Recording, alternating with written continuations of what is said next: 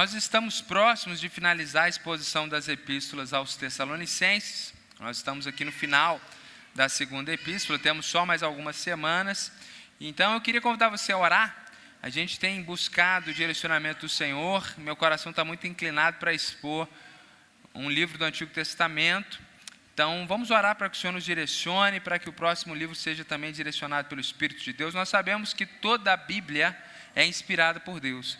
E qualquer livro que nós expormos, Deus falará conosco. Mas é esse momento que a gente ora, porque o Espírito sabe as ênfases e as necessidades da igreja. Então, eu queria encorajar você a estar orando comigo para que Deus nos direcione para o próximo livro. E o texto que nós vamos expor hoje está lá em 2 Tessalonicenses, capítulo 2, a partir do verso 13. E é importante que a gente se lembre do contexto para que esse, esse texto possa fazer realmente sentido para nós essa manhã. Imediatamente anteriormente, nós tivemos aquela perícope sobre a vinda do anticristo, que eu preguei há três semanas atrás, ou quatro, não estou certo. E nós aprendemos então naquela ocasião que Deus permitiria que o anticristo viesse à terra como juízo contra aqueles que não temem ao Senhor. Então, contrariamente ao senso comum que diz que o anticristo vem para enganar a igreja, nós vimos naquele texto que o anticristo ele vem para enganar aqueles que já estão debaixo do engano.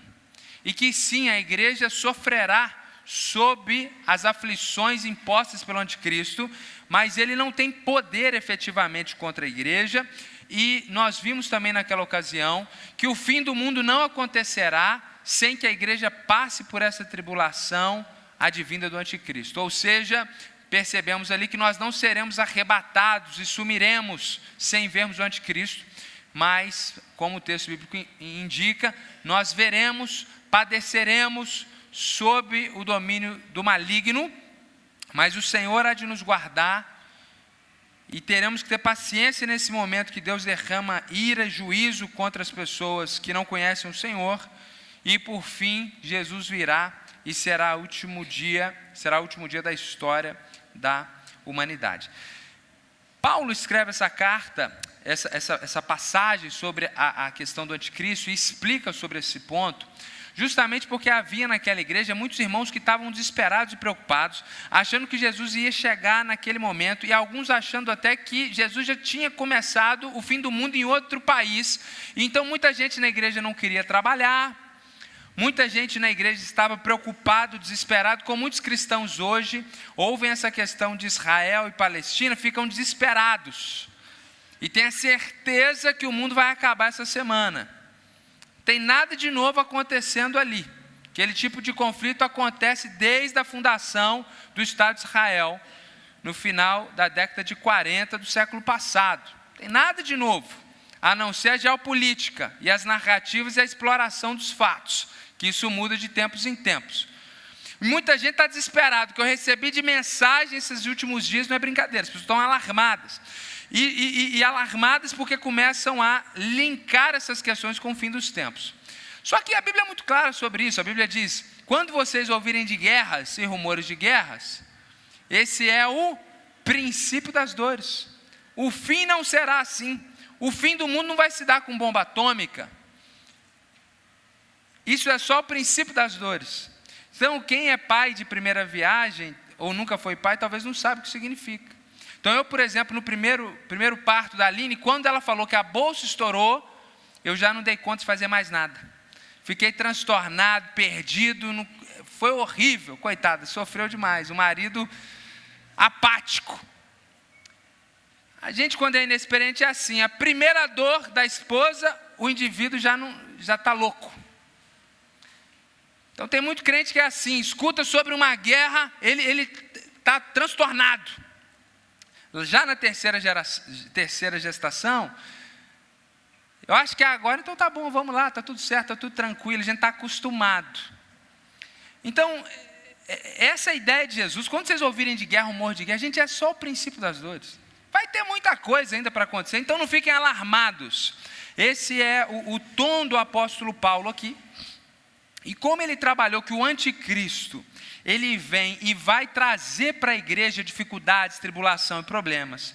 E ao mesmo tempo o texto bíblico diz que o anticristo é o juízo de Deus para aqueles que não creem no Senhor Jesus.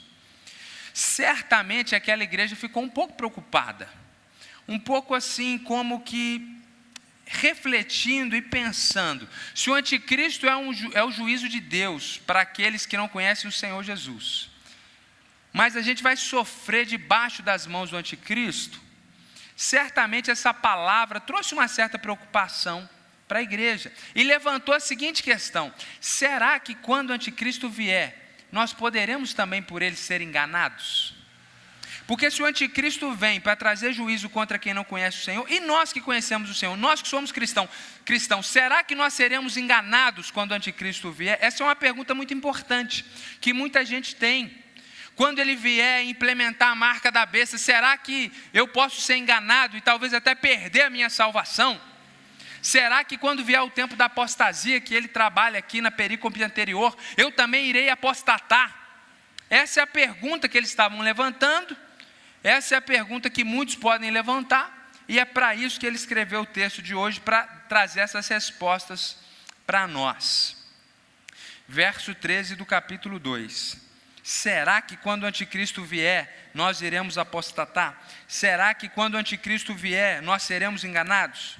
Ele diz o seguinte: Mas devemos sempre dar graças a Deus por vocês, irmãos amados pelo Senhor, porque Deus os escolheu desde o princípio para a salvação, pela santificação do espírito e fé na verdade.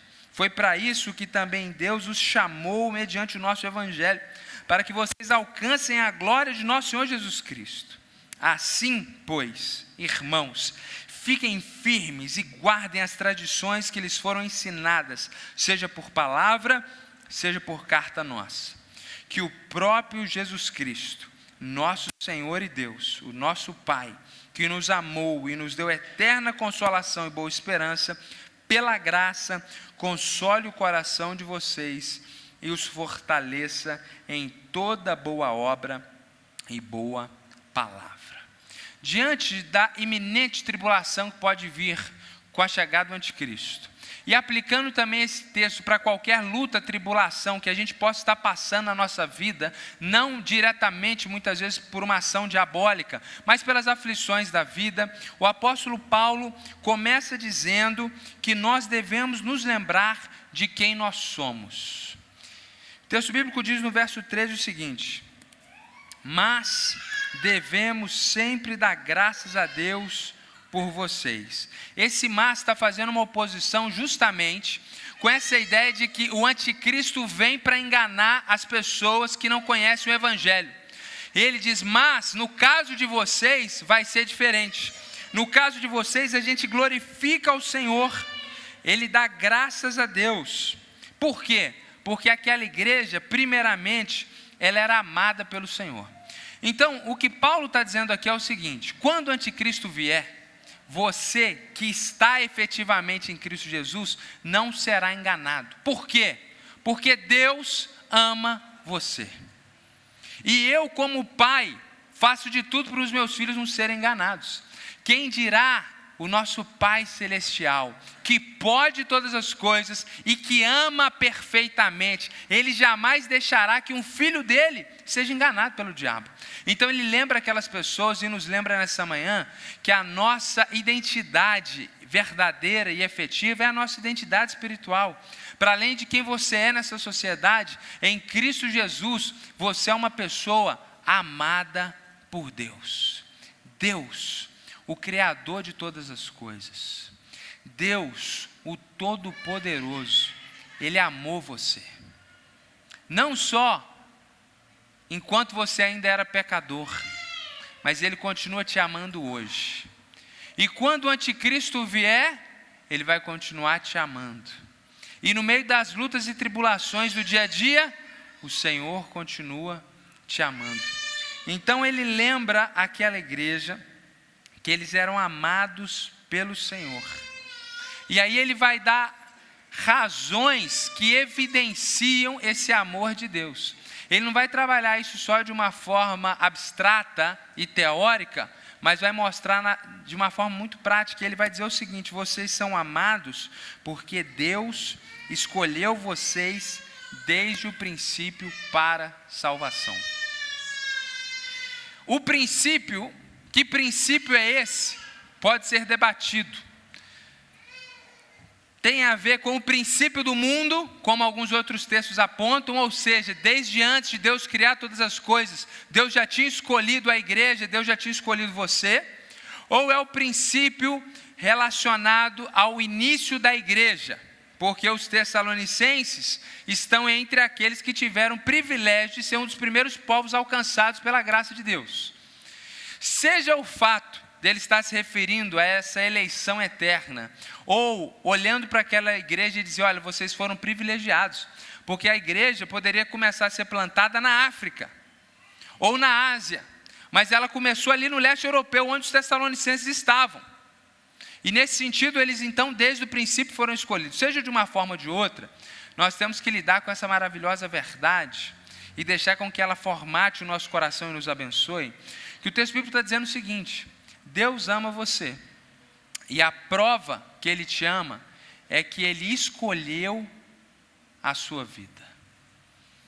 A ideia de escolha é que entre oportunidades e entre outras opções, Deus escolheu uma opção. Então ele está fazendo justamente um contraponto com aqueles que serão enganados pelo anticristo, aqueles que não conhecem o Senhor, que estão no engano. E Deus está dizendo: nós não pertencemos a esse grupo de pessoas, não porque nós somos melhores, mas porque Deus nos amou, e nos amou a tal ponto que Ele nos escolheu de uma forma especial. E aqui existe uma grande discussão teológica, e um grupo diz que Deus escolhe o seu povo baseado nas atitudes que esse povo tomaria. Então a ideia é que Deus escolheu você para ser dele porque ele viu que você iria crer no Evangelho. Existe um outro grupo de pessoas que acreditam que Deus escolhe o seu povo, não baseado naquilo de bom que você faria, porque a gente jamais poderia escolher a Deus efetivamente sem a graça do Senhor, mas Ele escolheu de forma livre e graciosa. Seja você alguém que pensa de um jeito ou do outro, isso não tira a verdade espiritual do texto, que nos ensina que você está aqui nessa manhã, participando da ceia do Senhor. Você confessa a fé em Cristo Jesus porque Deus desejou assim. Não é obra do acaso, não é porque você quer, não é porque você é moralmente correto e decidiu estar com Deus, mas Deus, Ele te amou primeiro. E Deus escolheu você para estar aqui. E a gente pode pensar de uma forma muito prática, da seguinte forma: seja você mais sinergista ou monergista, ou seja, seja você de uma perspectiva ou de outra sobre a eleição, pense no seguinte: todos aqui concordamos que Deus é o autor da vida, amém ou não? Por isso nós somos contra o aborto, amém ou não? Deus poderia ter feito você nascer no Oriente Médio. Deus podia ter feito você nascer um cachemire e você jamais, em toda a sua vida, talvez, teria ouvido as verdades do Evangelho. Mas Deus escolheu que você nascesse aqui, onde tem liberdade religiosa, onde tem um monte de crente apaixonado por Jesus pregando o Evangelho, onde a Bíblia está disponível a todas as pessoas, e mesmo aqueles que não são cristãos efetivos regenerados, são cristãos nominais e crescem ouvindo sobre o nascimento, sobre a morte, sobre a ressurreição de Jesus. Então, de uma forma ou de outra, você foi privilegiado pela graça de Deus. E muitos cristãos, diante dessa verdade, ficam pensando: mas e os outros? E a resposta para essa pergunta é: quem conheceu a mente do Senhor? Quem pode dar conselhos a Deus? Nós não entendemos, meus irmãos, todas as coisas que Deus faz. Nós não podemos entender todos os processos de Deus, mas o que esse texto está deixando claro para nós é que Deus te ama de uma forma verdadeira, profunda, única, e Deus escolheu você para revelar a você as verdades do Evangelho, e é por isso que você foi alcançado pela graça de Cristo Jesus. Então, quando o anticristo vier, você não será enganado, porque Deus escolheu você. para derramar sobre você o amor dele. Você agora é filho de Deus, você pertence a ele. É por isso que o versículo 13 começa com mas. No meio da iniquidade, no meio da multiplicação da maldade, no meio de uma sociedade dominada pelo maligno, que o espírito anticristo já domina, uma sociedade progressista, abortista, maligna, homicida, sempre haverá o mas de Deus. Que não é porque há um povo que se levanta em nome do Senhor, mas porque o próprio Senhor levanta um povo para manter o nome dele de pé e para que o nome dele seja glorificado. E você tem o privilégio de ser parte do povo de Deus, o privilégio de ser a vírgula de Deus nessa sociedade. Deus ama você. Deus escolheu você e ele diz o seguinte: que ele nos escolheu para salvação pela santificação do Espírito e fé na verdade. Ou seja, não é que alguém é escolhido para ser salvo e vai viver a sua vida no mundo e no pecado, não. Quem foi escolhido por Deus vai receber de Deus a santificação do Espírito. Teologicamente, o termo que a gente usa para essa expressão bíblica é a regeneração que precede a fé. Ou seja, Deus olhou para você no meio das nações, no meio da sua família, no meio do Brasil, e o Espírito dele santificou o seu espírito. O santo tocou o profano. A graça de Deus tocou o seu espírito que estava morto. Seu espírito estava tomado de pecado. E as pessoas te entregavam um folheto, falavam de Jesus, e você não ouvia, porque você estava espiritualmente morto. Você rejeitava, você criticava. Aí o Espírito de Deus entrou em operação e fez algo lá no seu espírito.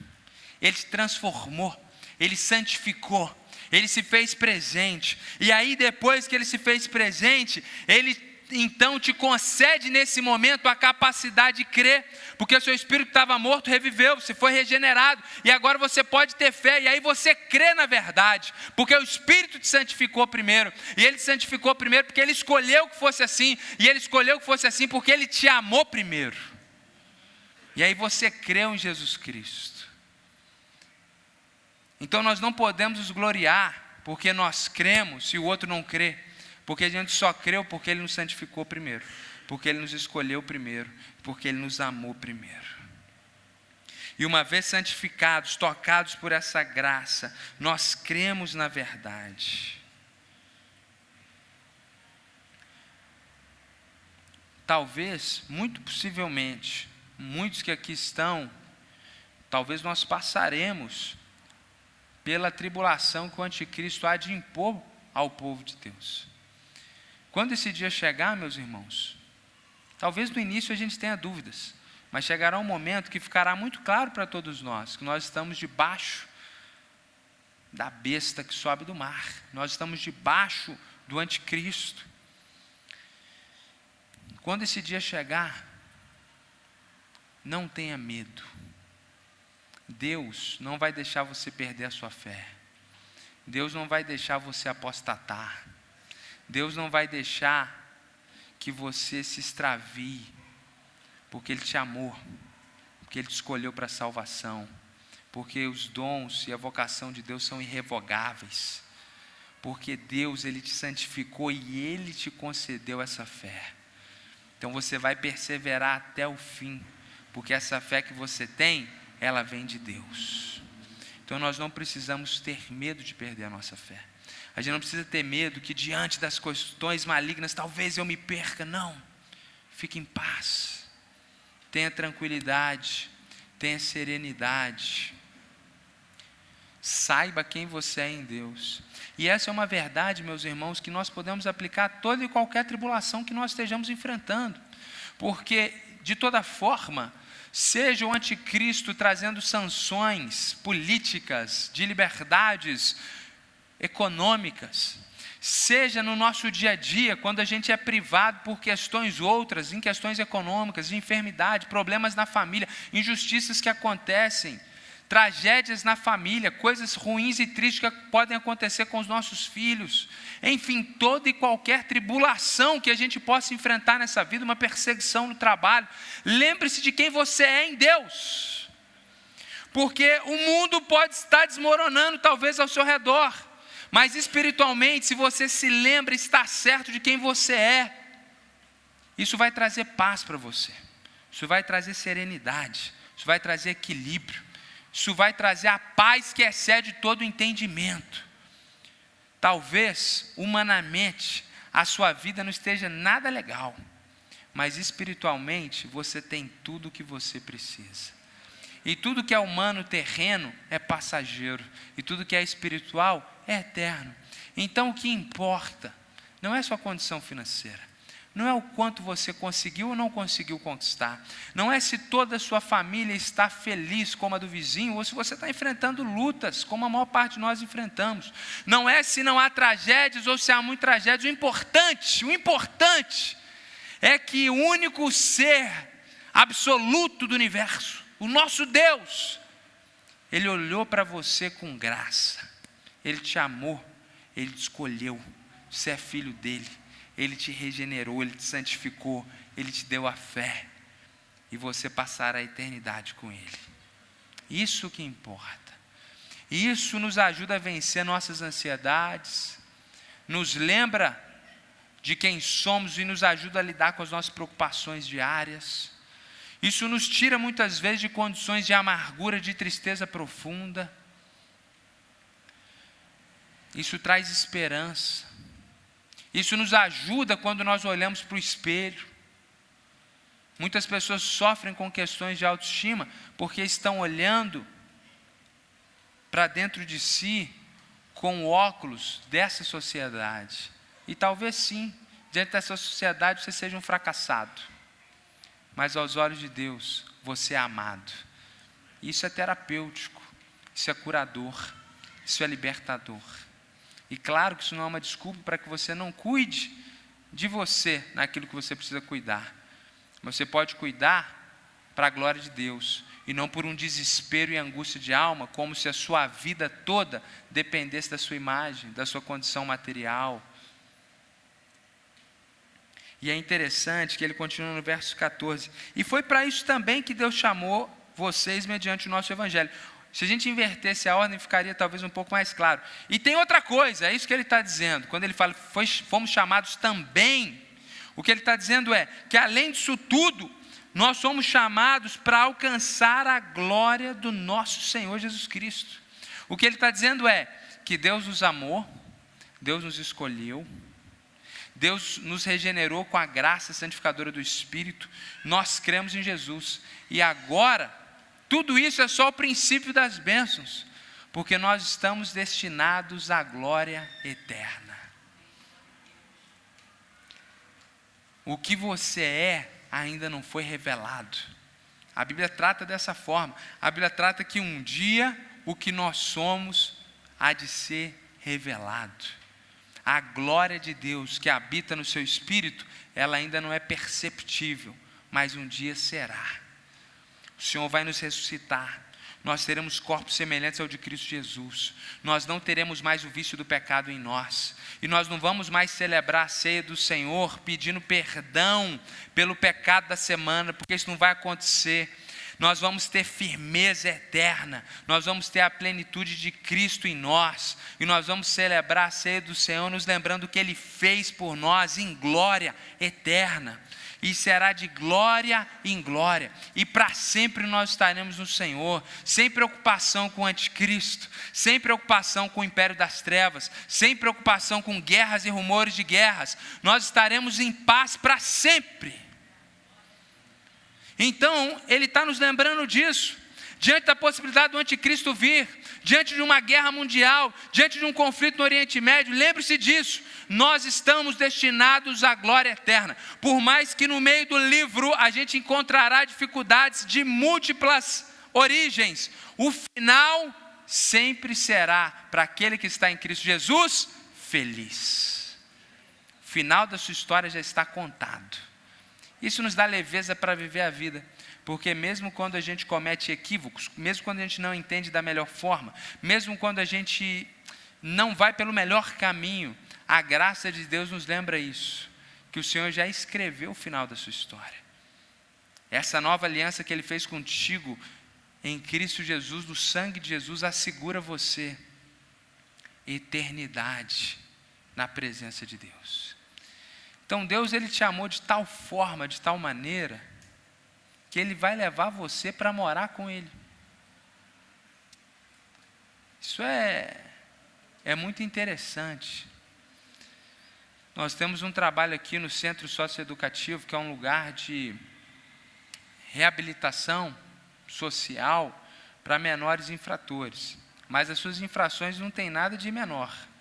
Ali só ficam aqueles que cometem verdadeiras atrocidades, que chocariam a maior parte dos irmãos se a gente relatasse ali o que os meninos irmãos têm ouvido quando participam ali no socioeducativo.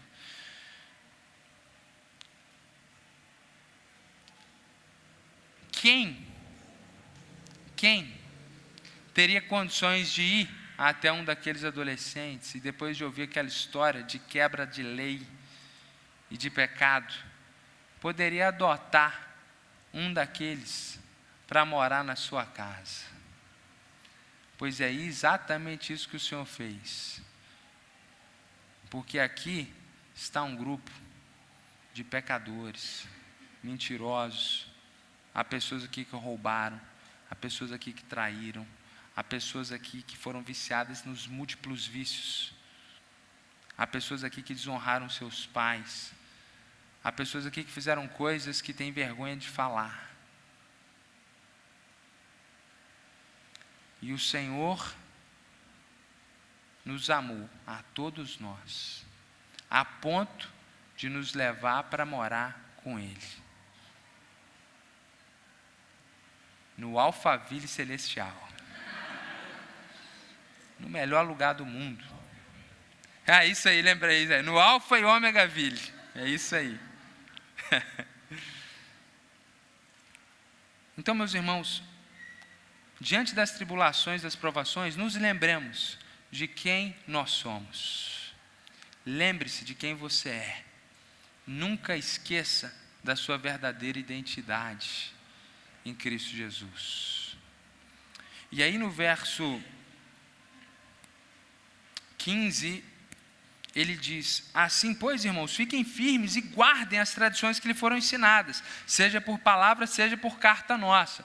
Quando ele diz guardar as tradições, não é a tradição da Igreja Batista, a palavra que a locução, essa expressão guardar as tradições, é guardar o ensinamento bíblico verdadeiro que foi passado. Por palavra, ou seja, eu, Paulo, quando estava com vocês, falei face a face com a minha palavra, ou escrevi em carta como essa que nós temos aqui. Essa, inclusive, é a segunda. Então, o que ele está dizendo é: uma vez que nós estamos diante de tribulações, uma vez que nós estamos diante da iminente vinda do anticristo, uma vez que nós somos amados pelo Senhor, escolhidos pelo Senhor, agraciados pelo Senhor, o que nos resta então? Sabendo quem nós somos, nos resta agora agir de uma forma consonante com essa grande verdade.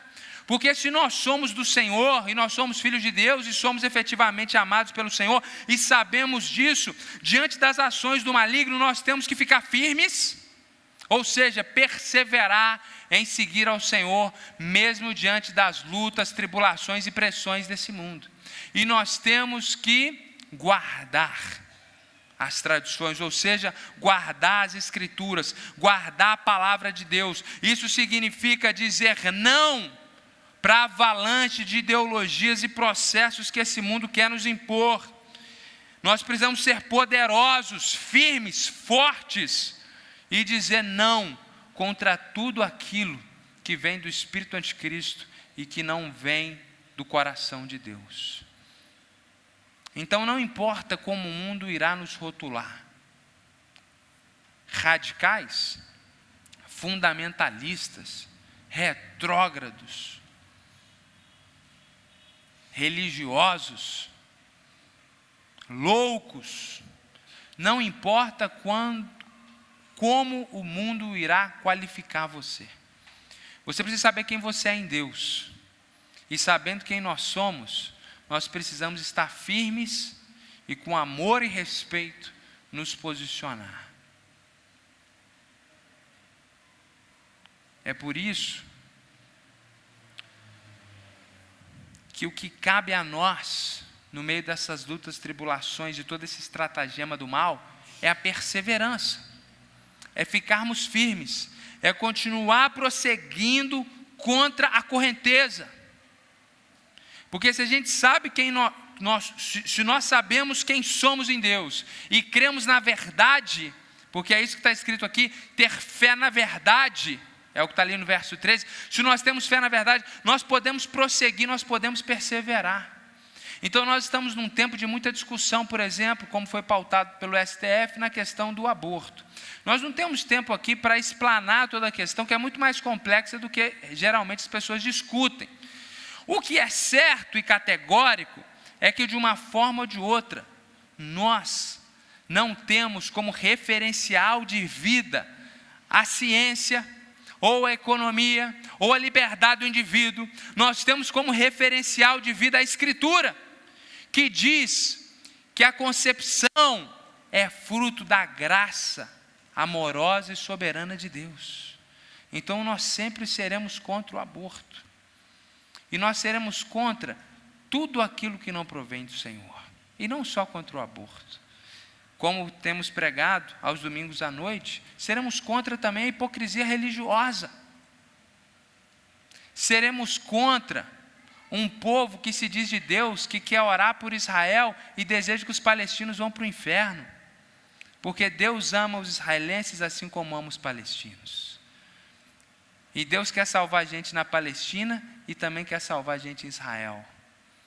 Então, a, a, a chamada da igreja nesse momento não deveria ser oremos por Israel, oremos pelos israelenses e pelos palestinos. Oremos não só por paz na terra, Oremos por paz espiritual.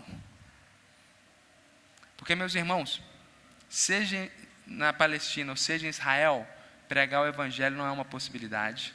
entrar como obreiro missionário nos dois lugares tem que ser de forma criativa, porque nenhum dos dois governos locais permitem missionários entrar.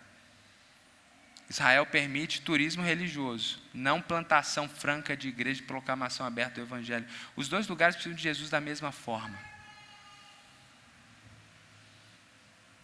E Deus tem um povo que Ele escolheu nos dois lugares. Então, nós somos contra tudo que é errado, tudo que é equivocado. Nós precisamos estar firme e guardar a Escritura, a palavra de Deus. Essa é a ação esperada do Senhor. E no verso 16 e 17 ele finaliza. Ele termina com uma oração que o próprio Senhor Jesus Cristo e o Deus Pai, que nos amou, que nos dê eterna consolação e boa esperança pela graça, console o coração de vocês e os fortaleça em toda boa obra e boa palavra. Ou seja, com essa oração de Paulo, nós recebemos por fim um encorajamento de que, enquanto nós sabemos quem somos e ficamos firmes contra as avalanches e hostes da maldade, nós ainda temos esse privilégio de saber que Deus está ao nosso lado que o Senhor vai nos fortalecer. Nós não estamos sozinhos. Deus não nos enviou como cordeiros em meio aos lobos e disse: Vão, façam discípulos, sofram pela causa, e eu aguardo vocês lá na linha de chegada. Não é isso. O Senhor disse: Vão, façam discípulos, sejam sal, sejam luz. Só que Ele foi à frente ele deu exemplo, ele padeceu primeiro. E depois que chegou na linha de chegada e recebeu a coroa de vitória, ele voltou e está conosco até a consumação dos séculos. Quando o anticristo vier, meus irmãos, não tenhamos medo, porque o Senhor nos guardará, o Senhor vai nos fortalecer naquele dia. E na verdade, o Novo Testamento trabalha o martírio, a perseguição, como um privilégio espiritual. A geração que padecerá sob o anticristo será a geração que mais presenciará a glória de Deus nessa terra. Porque o Senhor estará conosco de uma forma única. As pessoas, quando elas não negam a Jesus em face da perseguição, não é porque eles são grandes homens de Deus, mulheres espirituais, uma mulher torturada e abusada não nega Jesus, porque a glória de Deus está com ela. E Deus poderia livrá-la, como ele livrou Paulo da prisão uma vez. E muitas vezes Deus livra. Mas quando Deus permite o seu povo ser massacrado, e no lugar daquela pessoa, como qualquer outra de qualquer outra religião, negar sua religiosidade, essa pessoa na aflição, ela continua glorificando a Deus, porque ela sabe quem ela é, ela não duvida do amor do Senhor, da sua eleição, ela confia na graça, ela tem a consolação do Espírito. Essa pessoa, em face do sofrimento, ela testifica de Deus e espalha o Evangelho como nenhuma outra pessoa poderia fazer. É no momento da dor, da tribulação, que o perfeito louvor sai, que o outro é alcançado, que o nome de Jesus é glorificado. Se a gente pudesse resumir essa pregação, meus irmãos, essa pequena passagem nos ensina que, diante das aflições, o cristão precisa se lembrar da sua identidade em Cristo e se manter firme, certo da ajuda do Senhor. Deus não te pede para ficar firme sozinho. Ele diz: fica firme, mas eu estou com você. Fica firme, mas meu espírito já foi liberado de uma forma plena e graciosa sobre você. O Espírito de Deus está abundantemente livre, basta que a gente se encha desse Espírito Santo, basta que a gente permita ser cheio desse Espírito Santo, porque Ele está conosco e Deus não tem feito nesse sentido nenhum tipo de reservas àquilo que Ele pode nos dar. O Senhor quer ser conhecido, o Senhor quer se revelar a nós, e Ele já tem feito isso. O anticristo virá. Nós passamos tribulações nessa terra, nós precisamos saber quem nós somos em Deus. Lembre-se disso, levante a sua cabeça. Você é filho de Deus, você é filha do Senhor, você foi escolhida pelo Senhor. Espiritualmente, nós somos abençoados com toda sorte de bênçãos nas regiões celestiais. Nós somos mais do que vencedores em Cristo Jesus. E diante dessas verdades espirituais, sabendo quem nós somos, sabendo o amor e da graça de Deus, nós podemos ficar firmes. E quando fraquejarmos, nos lembremos: o Senhor está conosco para renovar as nossas forças. Talvez você está aqui nessa manhã cansado, sobrecarregado, parece que não tem mais jeito. O Senhor está aqui para renovar suas forças. E quando faltar força, o Senhor vai renovar sua força. Enquanto o anticristo vem para enganar aqueles que desprezam a verdade do Evangelho, o Senhor promete para aqueles que creem no Evangelho fazer você ficar de pé até o final. Ele promete guardar. Ele te lembra que você é amado, escolhido, e isso não vai mudar jamais. No final da sua vida, você pode terminar mais rico ou mais pobre. Você pode terminar com mais certificados de educação formal ou menos, com mais de uma casa, com mais de um carro, ou sem casa e sem carro. A sorte terrena varia de, de um para um. Agora, meus irmãos, espiritualmente, a nossa riqueza insondável, incomparável a qualquer coisa que a gente possa conhecer nessa terra ela é certa para todos nós. Não tenham medo do anticristo. Não tenham medo do fim do mundo. Não fiquem alarmados com guerras e rumores de guerras. Fiquem em paz. Tenham uma vida de deleite. Deus ama você. Deus escolheu você. Você é filho de Deus. O resto é secundário. Amém, gente? Então vamos orar. O Ministério de Louvor pode se chegar aqui.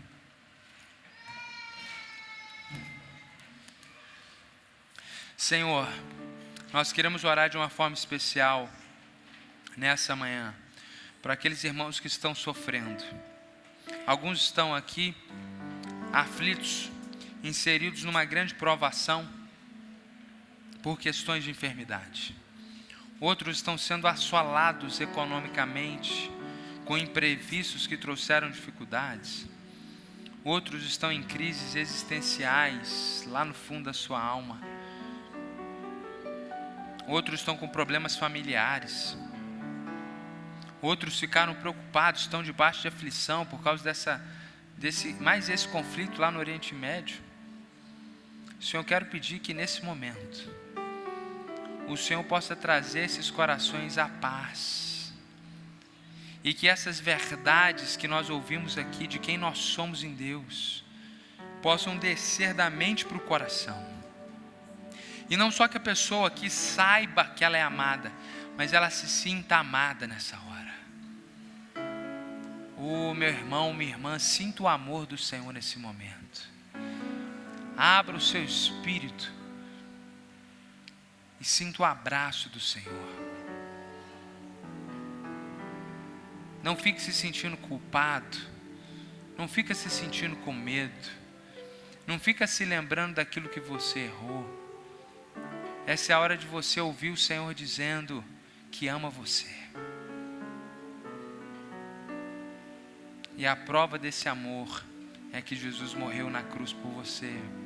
É que Ele te escolheu para estar aqui nessa manhã é que Ele te deu a fé, essa fé que é do tamanho talvez de um grão de mostarda e você fica preocupado, mas essa fé não é grande e às vezes eu tenho dúvidas. Ela é pequena, talvez, mas ela é suficiente. E ela vai crescer. Fica tranquila. Fique em paz. Deus, se existe alguém aqui que ouviu essa pregação, e ainda não conhece esse amor de Jesus. Que o Senhor faça uma obra nesse momento de compreensão, de entendimento, para que todos aqui tenham essa certeza, que tenha a fé que Jesus morreu no seu lugar, para te dar perdão de pecados e vida verdadeira.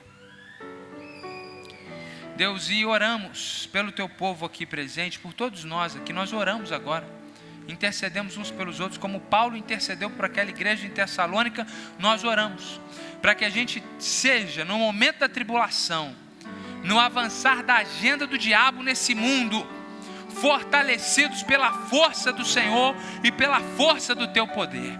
Que a gente não olhe para trás, que a gente não fique cabisbaixo, mas estejamos com os nossos olhos fitos no Autor e Consumador da nossa fé. E ainda, Deus, que as coisas ao nosso redor estejam desmoronando, a gente jamais deixe de marchar em direção ao Senhor, que a gente jamais deixe de levantar a bandeira da verdade em Cristo Jesus. Sejamos ousados e corajosos, prudentes como a serpente, simples como a pomba, sábios com a sabedoria do Senhor. Queremos ser um povo que milita e que marcha nessa terra no bom combate do Senhor, que é espiritual, porque as nossas armas são poderosas em Deus para destruir toda fortaleza. Muito obrigado porque o Senhor está conosco. Nos ajuda também a ficar firmes. E muito obrigado porque nós temos tudo o que precisamos. Muito obrigado porque o Senhor nos adotou, mesmo sendo tão pecadores. Nós te louvamos essa manhã e te agradecemos. Em nome do Senhor Jesus. Amém, Senhor.